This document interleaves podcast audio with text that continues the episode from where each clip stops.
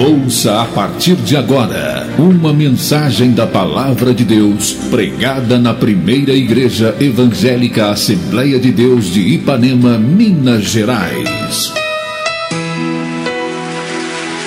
Pastor Presidente Jander Magalhães de Castro. Acesse nosso site www.adeipanema.com.br. Caso queira receber as mensagens semanalmente, envie uma mensagem para o WhatsApp 33 984360898 que iremos cadastrar seu número para receber gratuitamente as mensagens da semana. Realização: Igreja Evangélica Assembleia de Deus de Ipanema.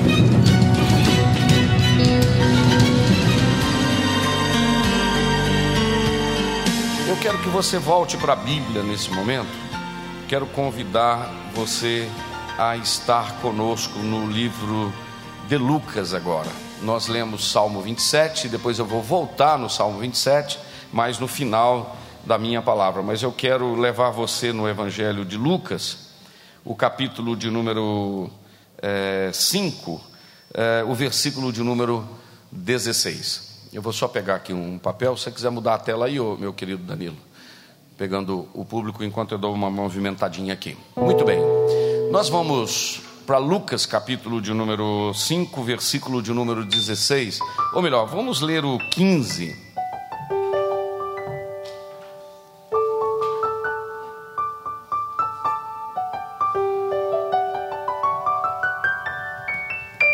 Glória a Deus.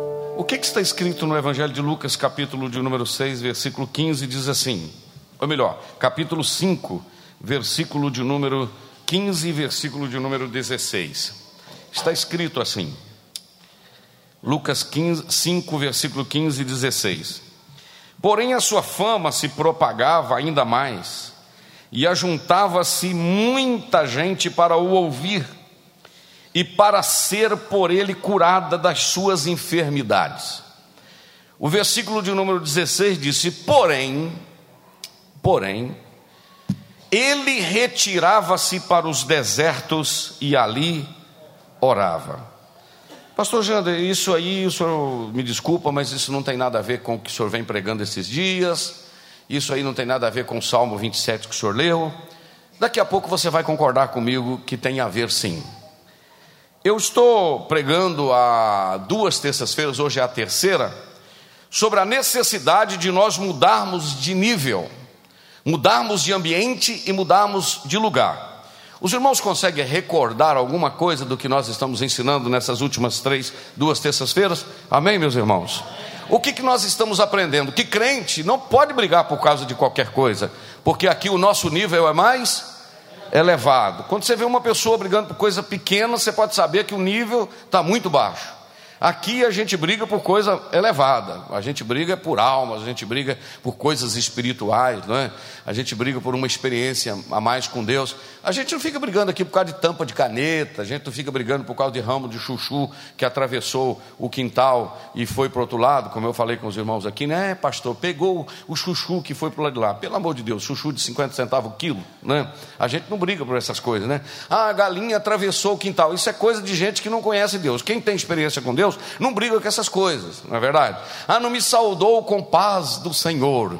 Ah, não me viu, passou na rua, não me viu. Ah, não me deu oportunidade. Não, irmãos, o nosso nível aqui é mais elevado. A gente está buscando coisas profundas. O que eu quero aleluia, não é uma igreja que tem somente número de pessoas, é uma igreja que tem um caráter mudado pelo poder da palavra de Deus, não é? Nós precisamos melhorar a cada dia é, a, nosso, o nosso relacionamento com Deus, subir de nível. E eu, quando eu falei subir de nível, eu preguei onde?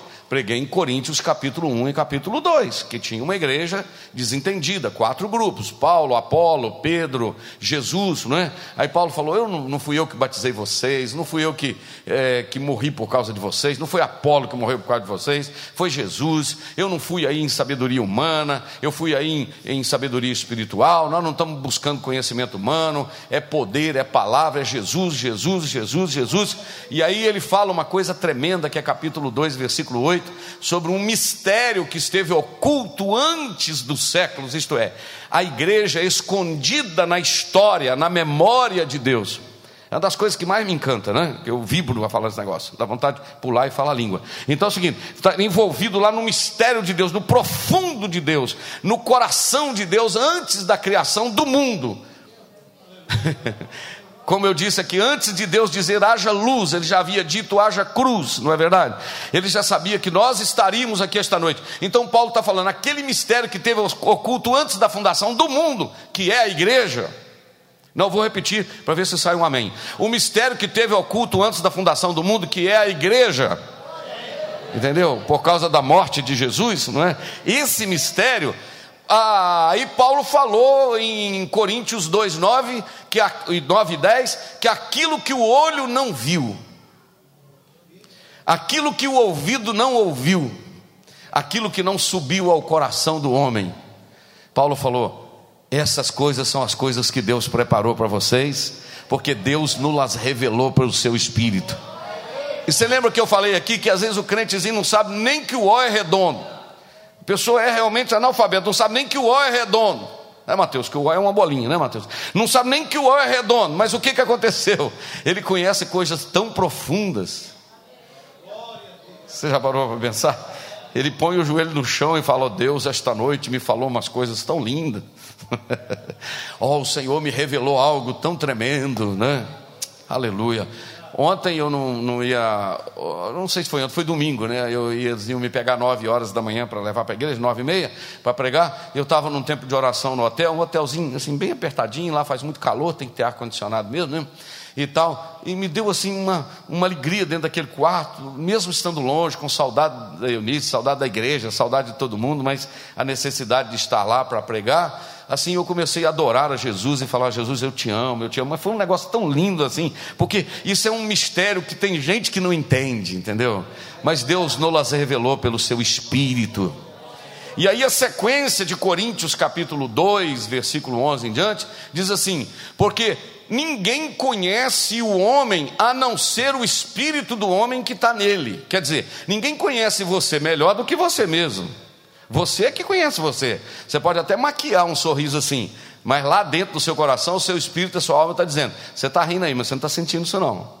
Não é verdade? Porque ninguém consegue enganar a si próprio, não é verdade? Assim, a gente. Né? Então, o que que Paulo falou? Assim como o espírito do homem que conhece o homem é o espírito do homem, assim também é o espírito de Deus que conhece as coisas de Deus. Aí olha o que que Paulo falou, porque o Espírito Santo ele prescruta. O que é prescrutar? É entrar dentro, é buscar detalhes, é minúcias. Ele prescruta, ele entra lá dentro das profundezas de Deus e revela essas profundezas para a igreja. Irmão, eu queria dizer uma coisa aqui que se você entender, você fala amém. Não entender, não precisa falar nada, não. Pode ficar caladinho. Eu compreendo. Irmãos, a igreja é o povo mais privilegiado do mundo, porque o Espírito Santo pega as profundezas de Deus e revela para o crente eu falo de todo o meu coração. Eu gosto de ouvir qualquer pessoa que vai pregar, qualquer que eu falo assim, não é qualquer, popularizando, qualquer irmão que tem oportunidade para pregar, porque eu tenho sempre a oportunidade de aprender alguma coisa nova com gente que eu uh, achava que ele não sabia muito e o Espírito Santo revelou para ele. Vou dar exemplo, eu poderia citar muito, mas pensa num camarada que gosta de sentar e ouvir o irmão Chiquinho de alegria. No meio do mato, irmão, no cafezal, Deus revela uns trem para aquele homem. Uns negócios da Bíblia, que eu, eu falei, Chiquinho, me dá esse esboço aí, meu filho. Vou pregar esse negócio aí, passa para mim aí. Entendeu? Porque o Espírito de Deus prescruta as profundezas de Deus e revela. Mas para ele prescrutar é fácil, revelar é que é mais difícil. Por quê? Porque tem que ter desejo de receber a revelação dele, tem que ter tempo para receber a revelação dele, tem que ter desejo de entrar nesse ambiente, nessa ambiência da revelação dele. E à medida que há esse envolvimento com Deus, o que, que acontece? Você sobe o nível.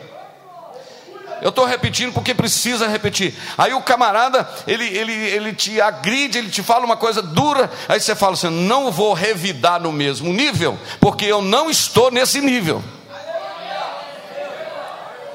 Entendeu como? Eu não vou revidar nesse nível porque o meu nível é mais alto, então eu não vou descer esse nível. Amém, irmão? Alguém está entendendo? Porque você está caminhando no nível de espiritualidade. Isso foi a primeira terça-feira, que vontade de repetir tudo outra vez. A segunda terça-feira já não foi mudando de nível, já foi mudando de lugar. É que eu comecei a mostrar para você que Jesus disse assim: Olha, eu já não estou aqui, e Jesus estava lá. Para onde eu estou, vocês não podem ir. Jesus estou, pois eu estou aqui conversando com ele. Jesus disse assim: E quando eu for e vos preparar lugar, eu virei outra vez e vos levarei para mim mesmo, para que onde eu estou, vós estejais também. então, mudando de quê? Agora já não é de nível, mudando de lugar. Pastor, mas me explica isso aí. Eu expliquei que a comunhão dele era tão grande com o Pai, que para ele estar tá na terra ou estar tá no céu era a mesma coisa. Por isso que ele dizia: Eu e o Pai somos um. Por isso que alguém te joga uma flecha, te ofende, você fala: Não doeu. Por quê? Porque eu não estou aqui. ah, não, não, pegou aí, crente. Porque eu não estou aqui. E você é feio, não tem problema, minha mãe me acha bonito, e Jesus também. Então é mais ou menos assim, entendeu? Pode bater, não tem problema não, pode falar, não tem problema não, não estou nem aí. Amém? Por quê? Porque eu não estou aqui. Eu estava falando do nível de comunhão de, com Jesus. Aí, quando eu terminei o estudo da semana passada, graças a Deus, Deus me deu uma cabeça boa, eu vou lembrando aqui. Alguma coisa que eu não lembro, eu olho no papelinho. Então é o seguinte: Filipenses 2, Paulo disse assim: De sorte que haja em vós o mesmo sentimento que houve em Cristo Jesus. Quer dizer, do mesmo jeito que Jesus sentia, vocês têm que sentir. Ô irmão, estou falando uma coisa tão simples, mas tão profunda. Sentir o que Jesus sente. não, não vou falar de novo. Sentir o que Jesus sente. Jesus sentia paixão pelas almas. O crente sente paixão pelas almas. Jesus chegava num lugar e dizia: tendo compaixão dela, curou. O que é ter compaixão? É se colocar no coração daquela pessoa, assentar na cadeira que ela está sentada. Por exemplo, quando alguém critica um pai que o filho aconteceu alguma coisa, está vendo? Mas às vezes não ensinou. Você deveria sentir no coração e dizer: Ah, meu Deus, se fosse o meu filho que estivesse passando o que ele está passando, será como é que eu reagiria? É, tá entendendo? Porque a Bíblia diz que Jesus tinha compaixão, né? Ah, Jesus também tinha o que? Misericórdia. O que é a palavra misericórdia? Vem de duas palavras, míseros e córdia. Córdia vem de cardia, cardia vem de coração. Isto é, sentir a miserabilidade ou a dor do coração daquele outro que está sentindo. É como se eu dissesse: a tua dor é a minha dor, meu irmão. Eu tenho um amigo que ele passou uma luta tempos atrás muito grande. E eu falei, vem aqui para Nema para a gente conversar um pouco. E ele veio. Na hora de sair, eu falei com ele, oh, meu amigo, é o seguinte. Eu queria dizer para você que não passe dificuldade lá. Se precisar dividir a minha gasolina, o meu arroz, o meu feijão com você, eu vou dividir. O Rogério estava junto esse dia, né, Rogério? Sabe, irmãos, eu encontrei com esse homem depois, ele me deu um abraço, ele falou, pastor, você não de me dar um real. Só a atitude do Senhor de falar que compartilhava comigo o que o Senhor tinha, eu me senti amado, eu não senti desesperado, desamparado. Porque tem hora que a gente precisa não é de dinheiro, não, irmão. Tem hora que a gente precisa de um abraço. Tem hora que a gente precisa de uma palavra de ânimo. Tem hora que a gente precisa de alguém, entendeu? Chegar perto e dizer: Ei, eu estou aí, estamos juntos aqui. Não tô, você não está sozinho, não. Entendeu? De sorte que haja em vós o mesmo sentimento que houve em Cristo Jesus. Né? Aí eu já poderia me reportar para Êxodo, capítulo de número 12, capítulo de número 13. Quando matava o cordeiro, quando matava o cordeiro lá no Êxodo, para passar o sangue no umbral da porta, quando mataram para sair do Egito, o que, qual foi a ordem que o Senhor deu? Olha, vocês vão comer a cabeça do cordeiro, vão comer a fressura do cordeiro e vão comer os pés do cordeiro. Comer a cabeça do cordeiro? Como assim? Ah, comer a cabeça do cordeiro, porque aquele cordeiro era o tipo de Cristo. Comer a cabeça do cordeiro é o que Paulo, a posteriori, viria dizer, capítulo 2 de Coríntios: Vós tendes a mente de Cristo. Comer a cabeça do cordeiro é, é pensar como ele pensa. E comer a fressura do cordeiro. O que é fressura? É fígado, é rins, é coração, é essa, essas partes lá na roça, como é que a gente falava? Os miúdos, né? Fressura, né? Rins, fígado, coração, é, baço, essas coisas. Tinha que comer a fressura do cordeiro, porque no coração, nos rins, é onde estava a ideia dos sentimentos e das emoções. Então, comer a frissura do cordeiro é o que Paulo disse. De sorte que haja em vós o mesmo sentimento que houve também em Cristo Jesus. O que Jesus sente, vocês sentem. E os pés do cordeiro? Segui-lo. Se alguém quiser vir após mim, negue-se a si mesmo e ó, olha para cá, negue-se a si mesmo e como é que você quer seguir a Deus se você não anda, se você não adora, se você não vem na igreja, se você não caminha? Não, eu sirvo a Deus, eu sirvo do meu jeito, parado. Sabe quantos milhões de desigrejados tem no Brasil? 10 milhões de crentes desigrejados. 10 milhões de crentes desigrejados. A revista Ultimato trouxe essa reportagem há pouco tempo. 10 milhões de desigrejados. São gente, pessoas que já estiveram na igreja e saiu da igreja. Não, não. Uns saíram porque decepcionaram com a igreja, decepcionaram com o pastor, outros decepcionaram não sei o quê. Outros que querem que a igreja encaixe na forma dele. Não, eu vou se a igreja for do meu jeito. Eu, eu vou se a igreja for desse jeitinho aqui que eu quiser. Mas peraí. Aqui é tomar a cruz. E ó, o que, que você está fazendo aqui agora à noite? Eu estou sentindo que Deus está falando isso aqui com a gente aqui, está gostoso, não está? Não entendeu, Marquinhos? O que, que é, Samuel? Se alguém quiser vir após mim, negue-se a si mesmo, toma cada dia a sua cruz. É, pastor, meu marido, ô oh, cruz que Deus me deu. Ah, Jesus, é que a mulher minha, que cruz. Esses meninos meus, eu vou carregar minha cruz. Meu filho, cruz não é seu marido, não é sua mulher, não. Você é que é a sua cruz. Sabe quem que é a pior cruz que você tem que carregar? Aquela que você pinteia o cabelo dela, que você escova o dente dela assim. Tome a cada dia a sua cruz, negue-se a si mesmo, ó, e corra atrás de Jesus. Jesus indo e você na frente. De vez em quando ele olha para trás e diz assim: "Tá aguentando não, né, filha? Vou parar, vou te ajudar, vou te dar uma forcinha assim". Oh, glória a Deus. Oh, glória a Jesus. Ô oh, irmão, estou sentindo Jesus na casa. Então, mudando de ambiente, Jesus estava na, ali, mas ao mesmo tempo a comunhão dele, ele dizia: Eu e o Pai, na realidade nós somos um. João 10, 31. Mas aí, pastor, agora, é, tudo bem, aí eu entendi isso que o senhor falou aí, mas vamos lá, como é como é que é esse caminho para a gente mudar de nível e para a gente mudar de lugar? É caminhar, é servir, é seguir. Só que esse seguir, eu escrevi algumas palavras e anotei algumas coisas. É um processo, irmãos, de comunhão, de relacionamento, é um processo de andar juntos. Olha para cá. Qual é a melhor maneira de você conhecer uma pessoa? Vou lhe explicar pelo menos duas. Number one, número um. Chama essa pessoa para comer na sua casa. Eu aceito o convite. Os crentes que de Ipanema, quase não chamam o pastor para almoçar em casa, eu tenho essa reclamação para fazer. Eis que tenho contra vós. Vocês podem começar a me chamar, mas eu nisso, está só eu e ela. Eu não vou levar 12 igual Jesus levava, não, tá? É, o Jesus ia comer na casa de Marta e Maria, era Jesus e mais 12. Oi.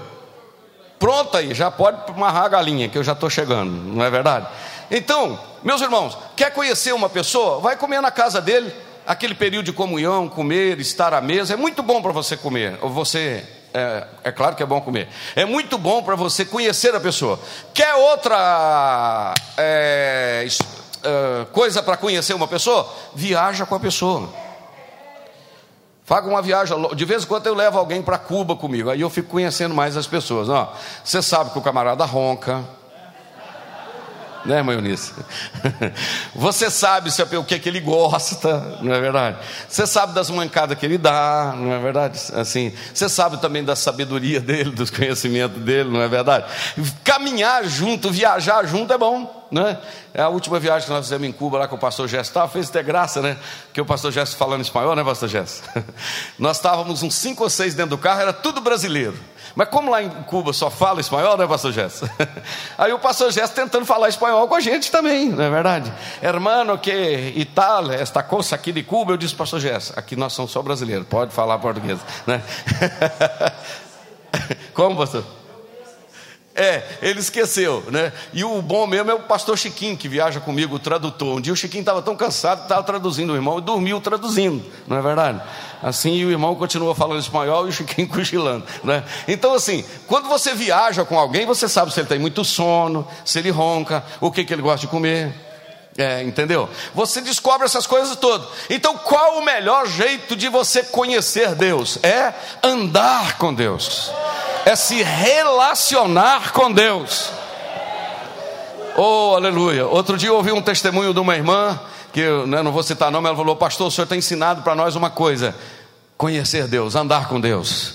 E outro dia uma mandou uma mensagem e falou: Pastor, depois que eu vim aqui, eu tenho aprendido muita coisa a respeito de Deus. Na realidade, eu encontrei com Deus, foi aqui nessa igreja. Me deu uma alegria no coração, porque é resultado da pregação da palavra. Então você conhece alguém quando você anda com essa pessoa. Você conhece as alegrias, você conhece as tristezas, você conhece as, a, como é que chama, as, as coisas boas, as virtudes e conhece também as debilidades. Agora andar com Deus, irmão, pode ficar tranquilo que você não vai conhecer as fraquezas dele. Você vai conhecer só as virtudes dele. Ele vai conhecer as suas fraquezas, mas ele vai dizer: pode deixar que eu vou te ajudar. Já que você está andando comigo, você quer caminhar comigo, você quer andar comigo, então vamos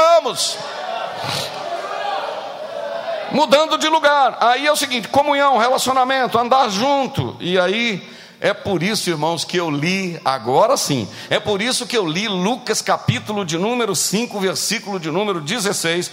Eu queria que o Aloir colocasse para mim no telão. Lucas 5,16. Coloca para mim a partir do versículo de número. Pode colocar do 12, porque Bíblia é sempre maravilhosa, né?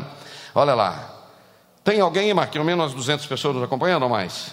Vê aí para nós, que a gente mandar mandando um abraço aqui para esse povo que está nos acompanhando aí, bem longe daqui. Lucas capítulo de número 5, nós vamos ler a partir do versículo de número 12. Olha o que está lá. Acompanha comigo o telão. E aconteceu que quando estava numa daquelas cidades, eis que um homem cheio de lepra, vendo a Jesus, fez o que, irmãos? Prostrou-se sobre o rosto e rogou-lhe, dizendo: Senhor, se quiseres, bem podes limpar-me. Deixa aí, olha para cá. Você acha que ele chegou e falou: Jesus, se o senhor quiser, o senhor pode me limpar. Qual que você acha que foi o tom da voz desse leproso? Senhor, se quiseres, Senhor, tu podes me limpar. Hã? o nível não era de, de servo para servo, não, era de servo para Senhor. Senhor, se tu quiseres, tu podes limpar-me. Olha o 13 e deu um glória. E ele, estendendo a mão, tocou-lhe, dizendo: Peraí, o camarada quer cura e não podia nem chegar perto de Jesus. O texto já está dizendo que Jesus tocou nele. Aleluia, aleluia quero ser limpo. E logo a lepra desapareceu dele. Agora vai para o 14, por gentileza. E ordenou-lhe que a ninguém o dissesse. Jesus falou com ele: não mostra, não fala com ninguém que eu te curei, mas vai, disse: mostra-te ao sacerdote e oferece pela tua purificação o que Moisés determinou para que ele sirva de testemunho. Por que, que Jesus falou com ele para mostrar primeiro ao sacerdote? Porque o sacerdote tinha autoridade para dizer se uma pessoa estava curada ou não. Vou abrir um parêntese para falar um negócio. Eu até estava conversando com o pastor Alcimar sobre isso. Irmãos, o princípio da autoridade, Jesus não negocia, Deus não negocia. Você vê Jesus desafiando fariseu, saduceu, falando mal de publicano, pecador, dizendo vocês assim e tal, tal. Mas você nunca vê Jesus desrespeitando um sacerdote. Porque Jesus reconhecia a autoridade sacerdotal vinda da tribo de Levi. Alguém entendeu ou não, irmãos? Serve de lições para nós, isso aqui? Aí Jesus disse: Vai e mostra a Moisés, ou, ou, mostra ao sacerdote para que sirva de testemunho. Agora coloca os seus olhos no versículo 15 com atenção, para ver o que é que nós estamos dizendo aqui esta noite. A sua fama, a fama de quem? O que está escrito lá, irmãos? Um, dois, três. A sua fama, porém, se propagava ainda mais. Vamos repetir essa primeira frase. Um, dois, três. A sua fama, porém, se propagava ainda mais, e ajuntava-se muita gente para o ouvir e para ser por ele curada das suas enfermidades. O que está acontecendo com Jesus aí, irmãos? A fama dele está aumentando. E mais o que? Tem o que? Muita gente procurando Jesus. Irmão, imagina comigo aqui: Jesus cura um leproso, Jesus ressuscita um morto, Jesus opera um milagre aqui. A fama de Jesus, irmãos, está só assim, ó, crescendo. Diga para duas pessoas perto de você: Jesus está ficando muito famoso. Mas diga assim: muito famoso. Mas diga de novo: muito famoso. Fala aí. Agora olha bem: à medida que a fama de Jesus crescia, mais gente chegava para procurá-lo. Se fosse eu e você, irmão, Comprava roupa nova, ajeitava tudo, mudava o lugar, derrubava a casa pequena, fazia um galpão, porque vai gostar de fama igual o homem, não é verdade? Olha o tanto de gente me procurando, rapaz. Minha fama está sumindo, subindo. já estou com 100 mil seguidores no WhatsApp, no Facebook, no Instagram. Está chegando em meio milhão de seguidores no Instagram. Meu Deus do céu, o povo está me querendo mesmo. Jesus está famoso demais. Coloca para mim o 16. O que está escrito aí, irmão?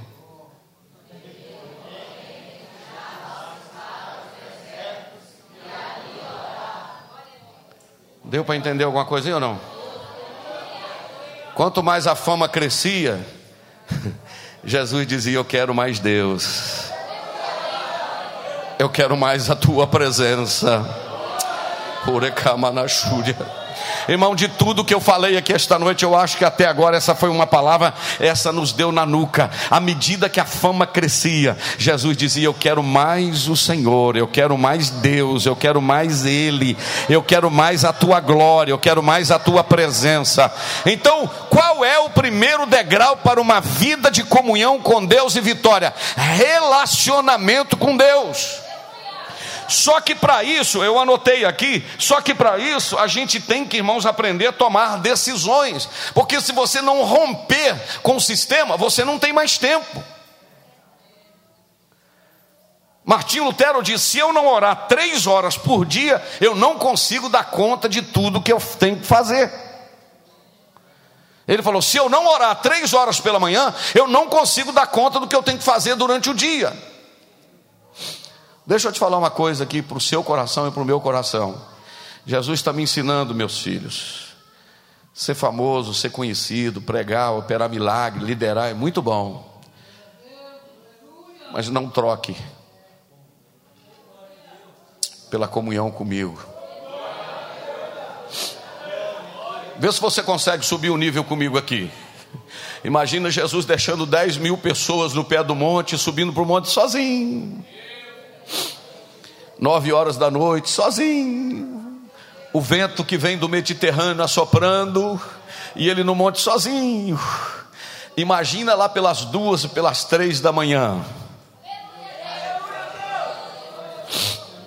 Não vou dar um tempinho para você pensar nisso. Imagina lá pelas duas, três da manhã, ele e o pai.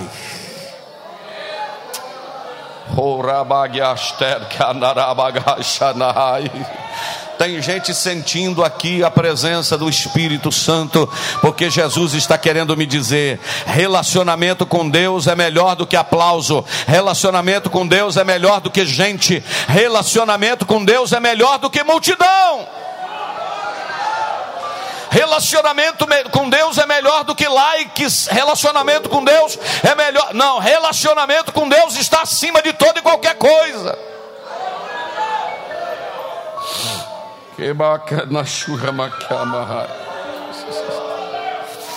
Aleluia. Eu queria que o eu quero que o que o Aloí coloca para mim Mateus capítulo 14, versículo de número 23 agora. Vamos ver qual era a atitude de Jesus para esse negócio dele dizer eu já não estou mais aqui, isto é, o meu relacionamento com o Senhor está acima. E despedida a multidão, subiu ao monte para orar. A parte. E chegada a tarde, estava ali só. Que, que o senhor está fazendo? Estou aqui. Fazendo o quê? Na presença dele. O que, que você está falando? Nada. Na presença dele não precisa nem te falar nada.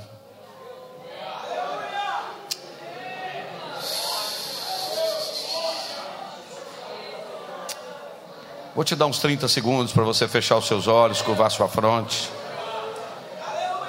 Você não tem experimentado isso, não, irmão, com Deus? Tira um tempinho. Vou dar um tempinho para você adorar a Deus. Pode adorar. E o raio raio.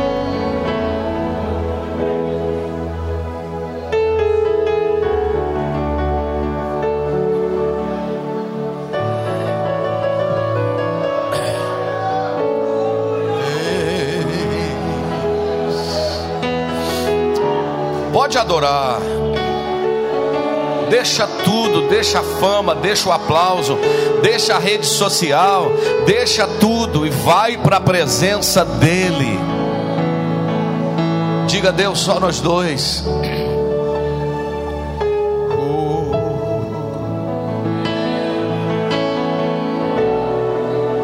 Um Adoc tem um corinho que eu não sei cantar ele, mas ele diz: Eu me rendo, eu me rendo. Lembra daquele? Eu me rendo, não sei cantar, uma doc não rendo, não sei. Mas olha o que está escrito lá. Agora coloca para mim ainda, Luiz, Marcos capítulo de número 6, versículo de número 46. Aleluia. Aleluia. Tem alguém que escreveu aqui relacionamento com Deus. Que segredo simples.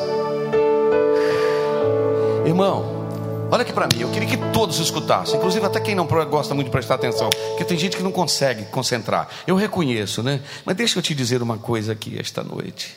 Deixa eu te falar uma coisa. Tem gente que só gosta de monte, acha que Deus só fala no monte.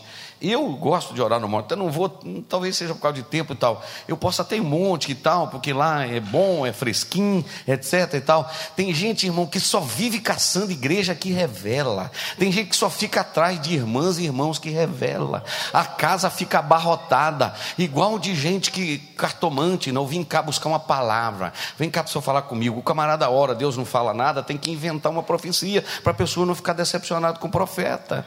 Deixa eu te falar um negócio. Você que gosta de ficar só correndo atrás de profecia, de revelação, você vai viver a vida inteira atrás disso.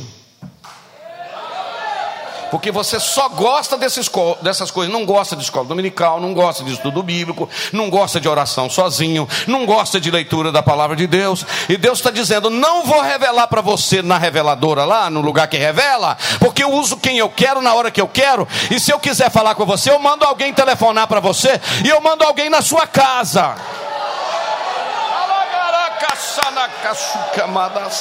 Eu mando alguém na sua casa para te revelar. Agora, orar mesmo que é bom, ler a minha palavra, você não quer. E eu quero te revelar coisas profundas pela minha palavra. Irmão, Deus está aqui, não é verdade? Deus está na casa. E o Senhor está dizendo: desliga tudo, vai para a minha presença.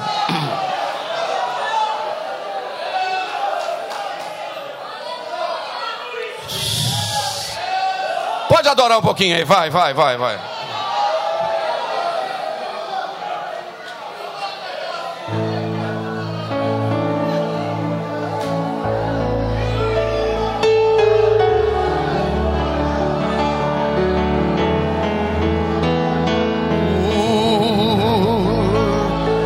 Bendito seja o nome do Senhor.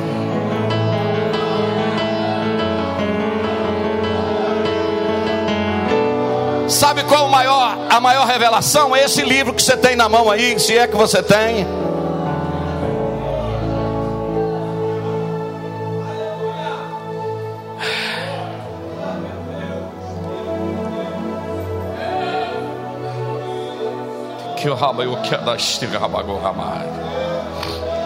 Olha aqui como é que funciona. Marcos 6,46. Olha lá o que está escrito: E tendo-os despedido, foi ao monte orar. Quando chegou a notícia que João Batista tinha morrido, qual foi a atitude de Jesus em João, em Mateus capítulo 14, lá pelo versículo 13? Qual foi a atitude de Jesus? João 13, é, 14, versículo 13, na NVI, a nova versão internacional, diz o seguinte: Saiu Jesus num barco para uma região distante, a fim de ficar só. Quer que eu repita? Saiu Jesus dentro de um barco sozinho, a fim de ficar só. Por que, que Jesus saiu para ficar só ali, irmão? Porque ele estava triste. Triste por quê? Porque o seu amigo João tinha morrido.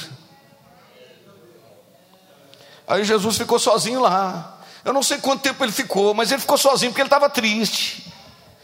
O dia que você estiver triste, vai ficar sozinho com ele.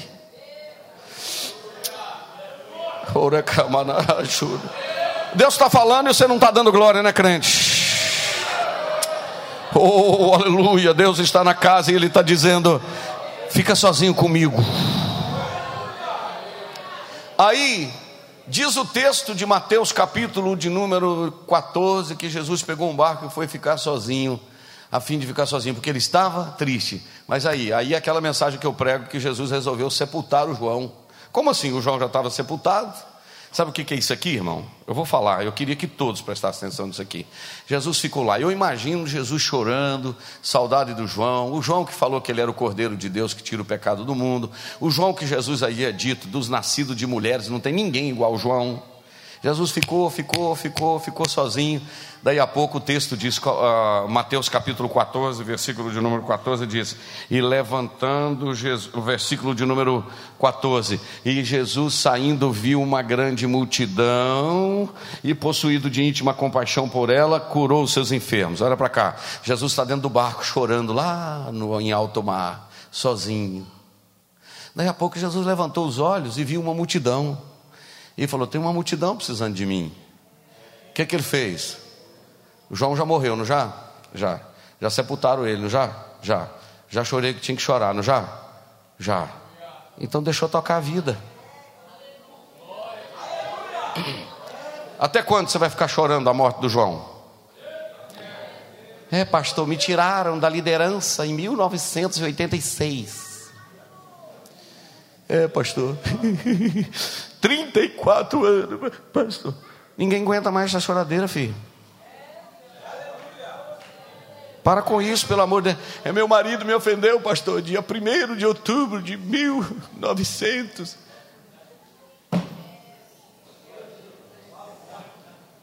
É uma cova. Eu que não posso falar a música do mundo, mas tem uma música que canta no mundo aí que ela encaixava direitinho, não sei. Levanta, sacode a poeira e dá a volta por cima. Abra uma cova, joga isso dentro, passa o pé em cima assim, ó, e toca a vida, meu filho. Toca a vida, minha filha. Chega de amargura, chega de ficar com essa alma azeda, alma angustiada. O rapaz terminou, o rapaz terminou com a moça, vai tomar chumbinho. Eu vou tomar chumbinho, vou morrer. Sabe o que vai morrer? Você vai morrer com a, o remédio do rato. O rapaz vai continuar solteiro, vai casar com outro e nunca mais nem vai lembrar de você tomar chumbinho, pelo amor de Deus, deixa esse rapaz sair. É um livramento que está te dando um abacaxi que está te tirando da sua mão e você não está querendo dar glória, não. Parte para outra, arruma outro. Deus vai abrir outra porta.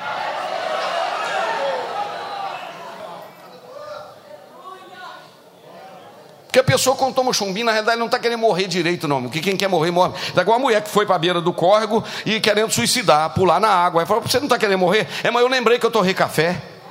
Diz que não podia pular na água porque lembrou que torrou café. Não está querendo morrer coisa nenhuma. Meu amigo, levanta essa cabeça, toca a vida para frente. Você está vivo, tem um coração batendo no teu peito. Tem um Jesus dizendo: Eu te ajudo, eu te tomo pela tua mão direita.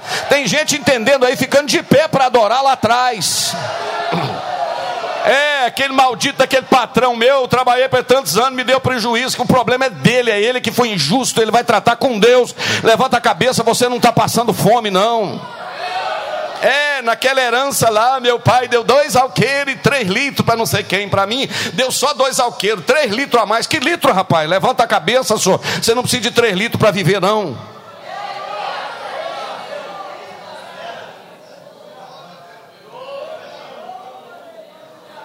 A gente precisa mudar de nível, irmão. Aleluia. A gente precisa mudar de ambiente. E esse ambiente é relacionamento com Deus, é estar a sós.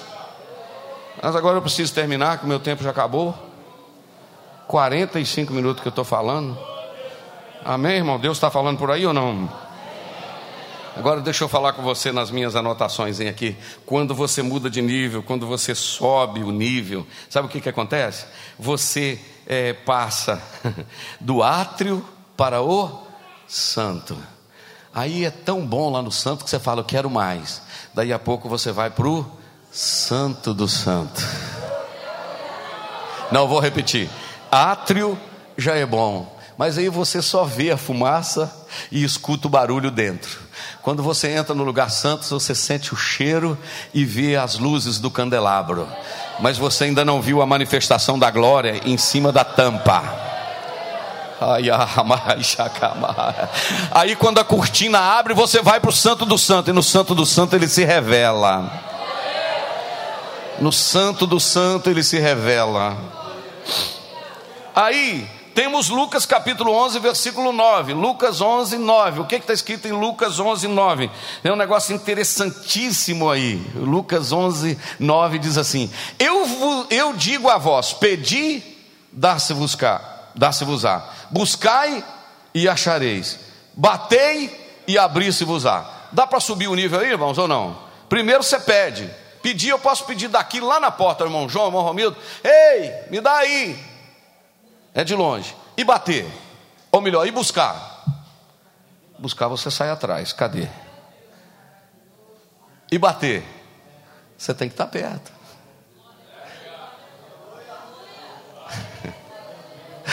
Pedir de longe, buscar e ir atrás, bater quando você está perto. Entendeu a subida do nível aqui? Átrio santo e santo do santo, pedir, buscar é, pedir, buscar e bater. Vamos ver se tem mais alguma coisa aqui. Aleluia. Servo, amigo e irmão. Olha o nível. Já não vou chamar vocês de servos mais não. Vou chamar vocês de amigo. Ai que vontade de chorar. Já não vos chamarei mais servo. Por quê? Porque o servo não sabe o que faz o seu senhor mas o amigo sabe. Deus está mandando dizer para alguém aqui: continua no segredo que eu vou continuar mostrando, eu vou continuar te revelando. Oh, glória! Deus está na casa. Oh, aleluia!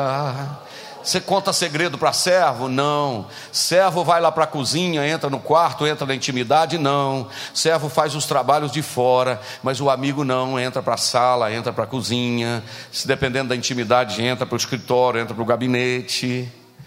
E o irmão? Aí Jesus diz: Não vos chamarei mais servos, chamarei de amigo. Mas lá na frente, Jesus chamou de irmão. Por quê? Porque ele falou: não toque em mim, não, porque eu ainda não fui no meu pai, meu pai e vosso pai chamou Jesus, chamou os discípulos de irmãos. Aleluia. Aleluia. Irmãozinho de Jesus aí. Lembra da história que eu contei aqui da moça lá na Rússia que estava indo para o culto escondido? A polícia da KGB parou ela. Você está indo para onde, menina? Ela falou: Não, é que eu. Não, você está indo para onde? Se ela falava, se falasse que estava indo para a igreja, ela ia ser presa e até morta. Então ela não podia falar que estava indo para a igreja. Aí ela falou: Não, não. Onde você está indo, menina? Se ela falasse que estava indo para a igreja, ela ia ser presa e morta. Se ela falasse que estava indo para outro lugar, ela ia mentir e pecar contra Deus. Conto para onde eu vou ou falo mentira e peco contra Deus? Na hora ela falou assim: Ei, policial, é o seguinte: meu irmão mais velho morreu.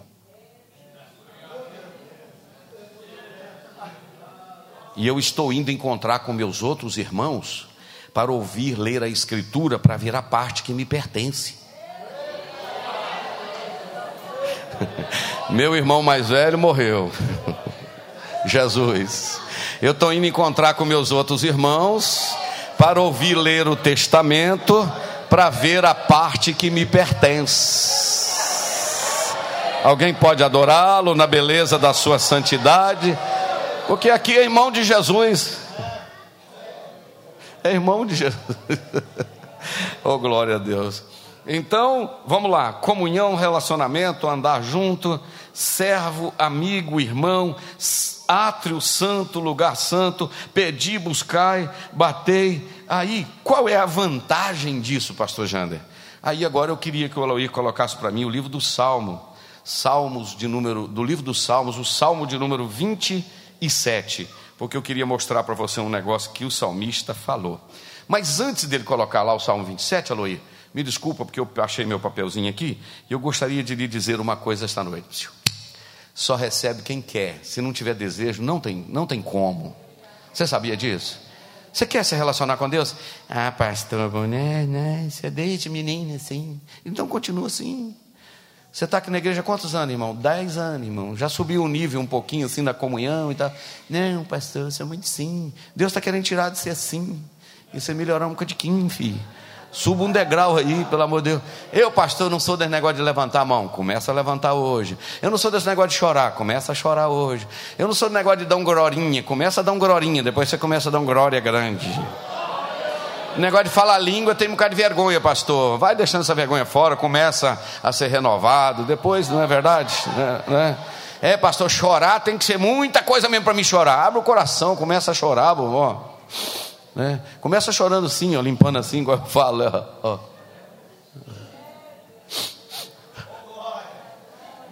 Depois você já faz assim, ó. Já limpa na fralda da camisa, não tem problema não. Né? Mas eu quero que você se envolva com Deus, se relacione com Deus, porque a única coisa de preencher esse vazio que tem aqui dentro é relacionar com Ele. Fui pregar aqui, Bom Jesus de Tabapuana, acabou o culto, vem a moça é, falou, pastor, estou com muita raiva do senhor. Eu falei, o que, é que foi, filha? O que, é que eu fiz? Ah, não tem jeito não, a gente passa uns cremes, vem para cara, vem para a igreja aqui. Olha como é que eu estou, parecendo bozo. Eu falei, filha, não tem culpa não. Aquele dia lá, essa menina chamou, não tem jeito não, pastor, só de só ler a palavra eu comecei a chorar. A menina falou, por que você está chorando? Não sei. Então é o seguinte, irmão, quando você se envolve, quando Deus está mexendo, quando Deus está movendo, por que você está arrepiando aí? Por que você está com vontade de chorar aí? Eu não sei, é a presença dele que está aqui. E quando ele chega, não é verdade? Ah, se eu soubesse cantar aquele hino, aqui tem que sabia cantar, não sei quem sabia cantar. É um hino que diz mais ou menos assim: Eu conheço essa voz, eu conheço esse jeito de partir o pão. Lararirará, laririrará, lararirará, e não vai embora.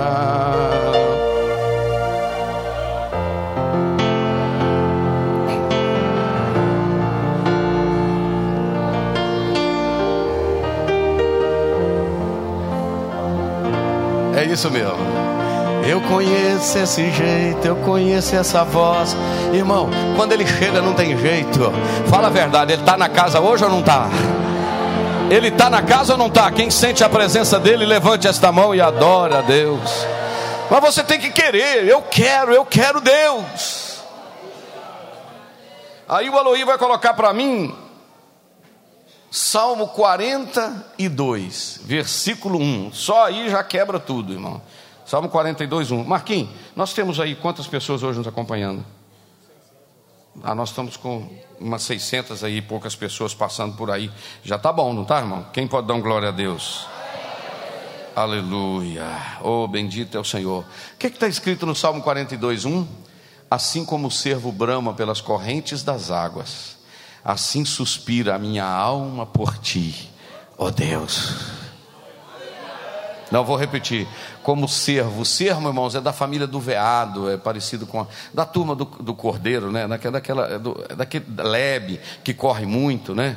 É, eu esqueci o nome dos outros bichinhos. Assim como o servo brama pelas correntes das águas, assim suspira minha alma por ti, ó Deus. Eu quero voltar a ler sobre essa lebre, porque eu li uma vez o seguinte: que ela não se contenta em beber água em lagoa, em piscina, em lugar de água parada. Ela gosta de beber água em correntes, em cachoeiras em águas que se movimentam.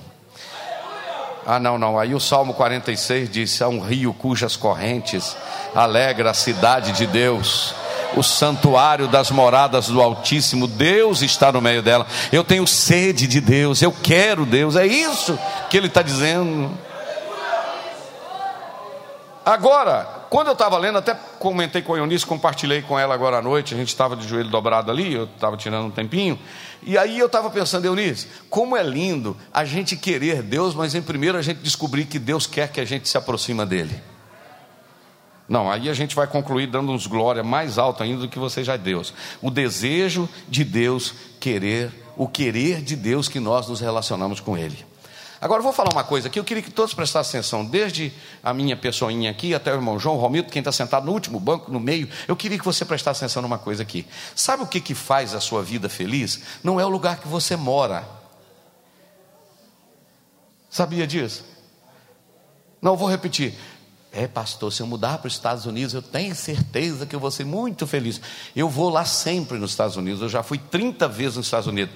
Tem gente lá doidinho para vir embora para o Brasil infeliz. Tem gente na Europa falando: ah, se eu pudesse pegar um avião e descer lá. Porque esse negócio de alegria tem a ver não com o lugar que você está, mas com o seu relacionamento com Deus. Porque o que te faz feliz não é o lugar que você mora, o que te faz feliz é a presença daquele que caminha com você. Amém, irmão? Alguém entendeu isso aqui? Eu acho que é forte o que eu falei aqui. Aí eu descobri o desejo do coração de Deus. Coloca para mim Salmo agora 27, versículo de número 4. Deixa eu ver se é o versículo de número 4. Eu falei em primeiro lugar que a gente tem que ter desejo de querer Deus.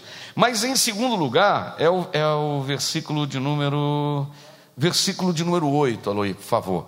Então, vamos só recordar, olha para mim, não leia o texto ainda. Qual é o segredo? Primeiro, querer Deus. A minha alma tem sede de Deus. Mas quando eu quero uma coisa com outra pessoa e essa pessoa não quer me dar, aí é difícil, não é verdade? Mas e quando essa, essa pessoa quer revelar-se e te dar? O que está escrito no Salmo 27, 8? Quando tu disseste, buscai o meu rosto, o meu coração disse a ti, o teu rosto, Senhor, buscarei. O Senhor falou com o salmista dizendo: Busca o meu rosto. O que é buscar o rosto de Deus? Buscar a face do Senhor. O que é buscar a face do Senhor? É buscar a presença do Senhor. Passou por aqui o pastor Agnaldo Betti, ele vai voltar, né, Robson, se Deus quiser. Naquela manhã de escola dominical, domingo de manhã, e Deus usou ele para revelar uma palavra que eu nunca mais esqueci.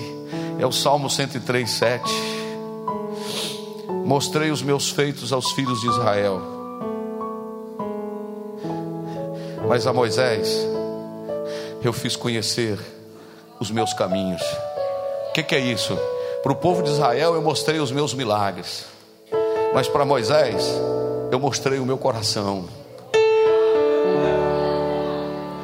Não, não, aí é forte. Está no texto lá, está lá, está lá. O Aloí já colocou fez conhecido os seus caminhos a Moisés e os seus feitos aos filhos de Israel, mas os caminhos foram mostrados a Moisés.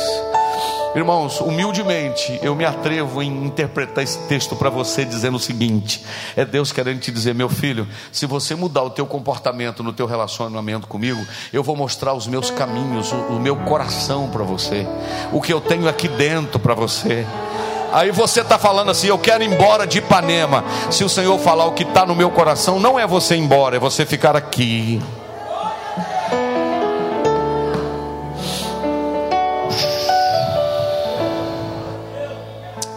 Deus quer mostrar o coração dele para você. E o Senhor disse para Davi: Davi, busca minha face. E ele disse: Eu vou te buscar. Agora, eu vou falar. Primeiro, eu falei que tem que ter desejo. Segundo, eu falei que Deus tem desejo de se revelar. Agora, eu vou te falar qual a vantagem de buscar Deus. Salmo 27, agora o 4. Coloca o 3. Ah, se o Espírito Santo pudesse revelar para você. Ah, se o Espírito Santo conseguir, se você abrir o coração para ele revelar o que ele está revelando a mim. Coloca o versículo primeiro. Coloca os olhos lá. O Senhor é a minha luz e a minha salvação. A quem temerei? O Senhor é a força da minha vida. De quem me recearei?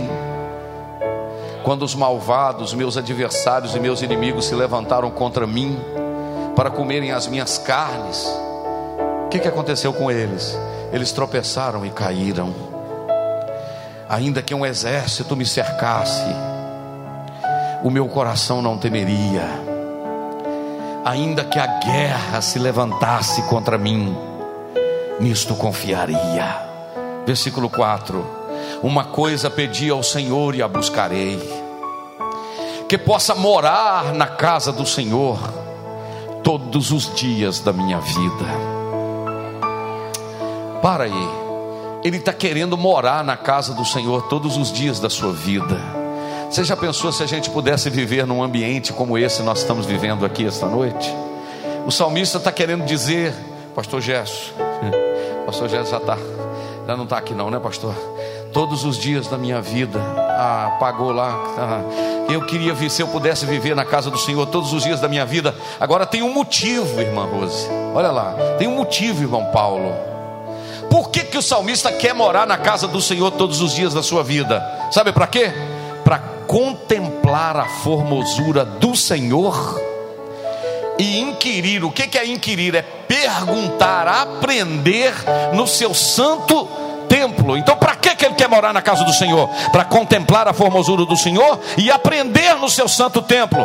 Mas olha o 5: porque no dia da adversidade, ele vai me esconder no seu pavilhão. Não, vê se você consegue entender isso aqui. No oculto do teu tabernáculo me esconderás, e vai me colocar sobre uma rocha. Não, deixa esse versículo aí, irmão, pelo amor de Deus quem está sempre na presença do Senhor, no dia da adversidade, no dia, eu vou repetindo algumas coisas que você foi entendendo, você vai dizendo amém. No dia do vento contrário, no dia da luta, no dia da tempestade, no dia do vendaval, no dia da tormenta, Ele vai me esconder no seu pavilhão Agora eu não sei se o Aloir consegue achar uma outra tradução que diz: no recôndito da tua alma, no recôndito. Vê se localiza esta palavra. O que, que é recôndito? É uma palavra pouco conhecida. No recôndito é o lugar mais sagrado, mais secreto, mais profundo que tem. Olha aqui para mim. Lá na sua casa tem uma área, uma garagenzinha, vamos imaginar. Ali entra qualquer um Daquela garagem para dentro tem uma sala. Daquela sala tem uma copa. Mas na sua, na sua casa, além da copa, tem um quarto. Naquele quarto tem um armário. Naquele armário tem uma gaveta. Naquela gaveta tem uma caixinha. Naquela caixinha tem um envelope. Ali é o recôndito, é onde tem a coisa mais escondida. Sabe o que, que o salmista está dizendo? No dia da adversidade, ele vai me julgar para dentro do pavilhão. E depois do pavilhão, ele vai me esconder num recôndito, no lugar mais escondido, onde ninguém vai me achar.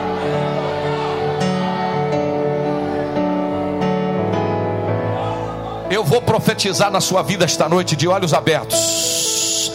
Abra o teu olho e o teu coração para receber essa palavra. Se você anda com Deus, Deus vai te esconder. O diabo não vai te achar, os inimigos não vão te encontrar, ninguém vai te achar, porque você vai estar escondido no recôndito.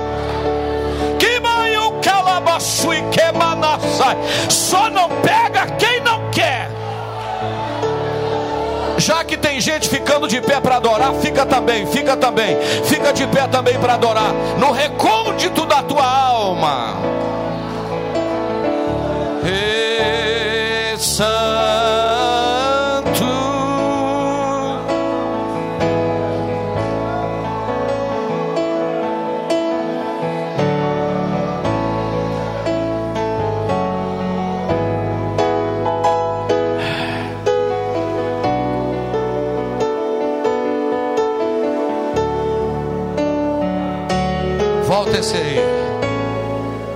o versículo naquela tradução que o Aloir achou.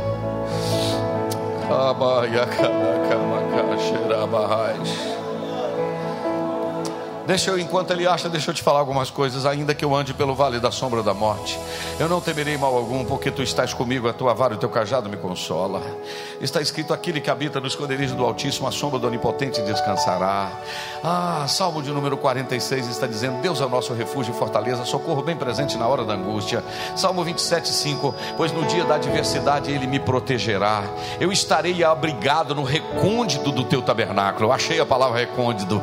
Olha que palavra, recôndito recôndito, é o lugar mais escondido, mais secreto. E tem um negócio: acima dos altos rochedos serei colocado em segurança. Crente não está com o pé em cima de tapete. É, pastor, estou com medo de puxar o meu tapete. Quem anda de tapete é o Aladim aí da ficção. Crente está em cima da rocha. Crente está em cima da rocha. Eu vou pegar aquela mulher, vou pegar aquele homem, vou acabar com ela. É ruim de você pegar e acabar. Eu vou destruí-la, não vai, porque está escondido. Ai, ai, acaba, sai. Está escondido.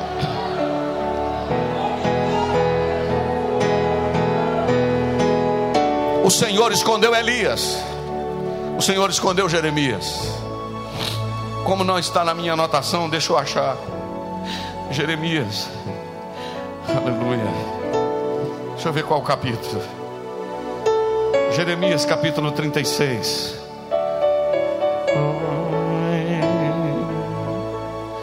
Jeremias 36, 26.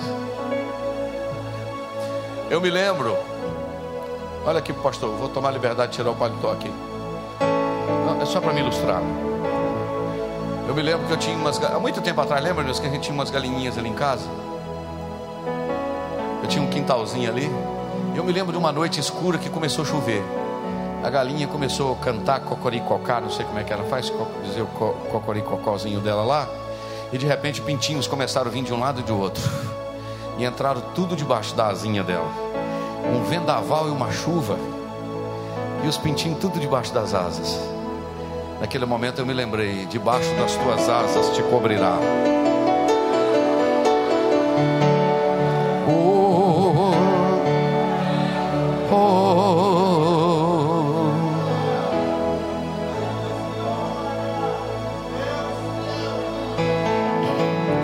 o Aloí já colocou lá, prepara para você dar um glória.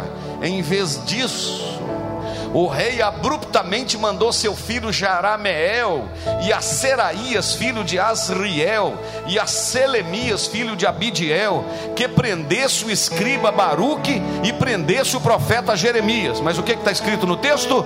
Mas Iavé, mas o Senhor já os havia escondido caça, mas não acha, procura, mas não encontra. Eu vou repetir: caça, mas não acha, procura, mas não encontra, porque você vai, ah, não vai achar o seu nome na lista.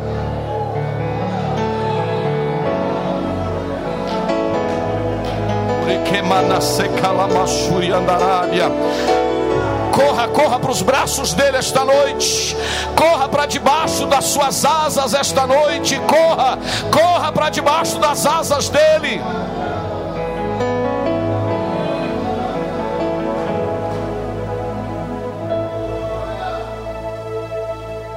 Pastor, até quando vai ser isso?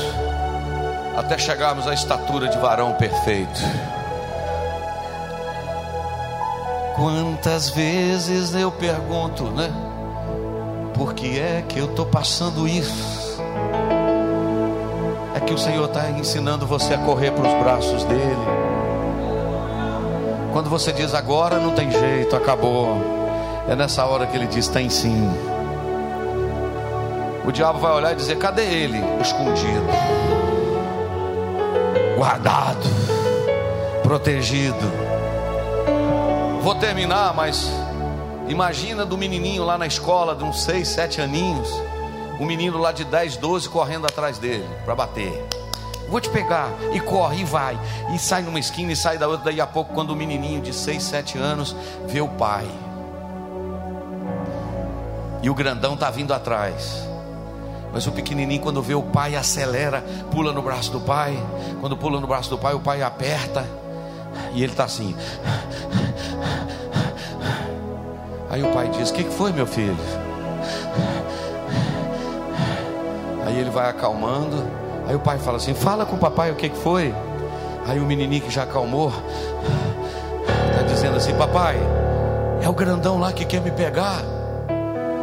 Aí o pai fala assim: Não, meu filho, ele não vai te pegar, não. Você está no braço do pai agora.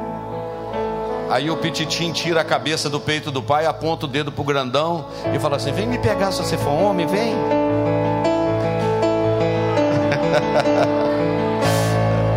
vem.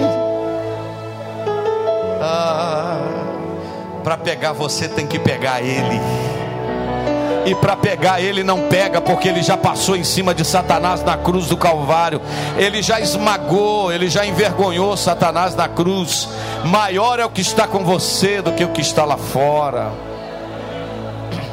Vamos fazer uma oração, em seguida nós vamos cantar. Vamos servir ao Senhor com ofertas e dízimos e dar os avisos. Hum. Senhor, a tua presença é notável. Eu preguei sobre mudar de nível. Eu preguei, Senhor, sobre mudar de lugar. E hoje eu mostrei o caminho, que é relacionamento, até estar totalmente protegido.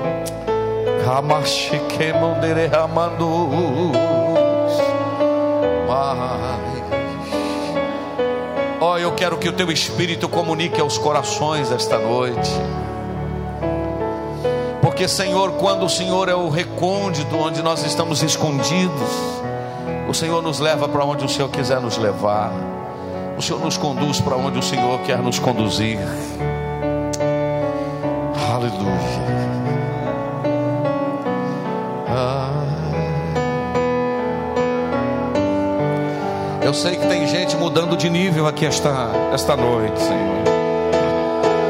Eu sei que tem gente mudando de ambiente aqui esta noite. Eu sei que tem gente pegando o caminho de volta.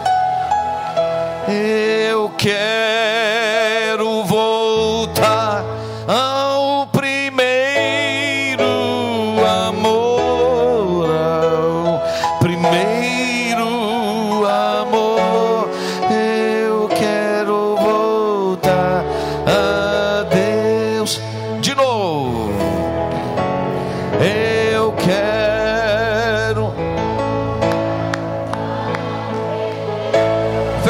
olhos para você cantar. Fecha, fecha seus olhos.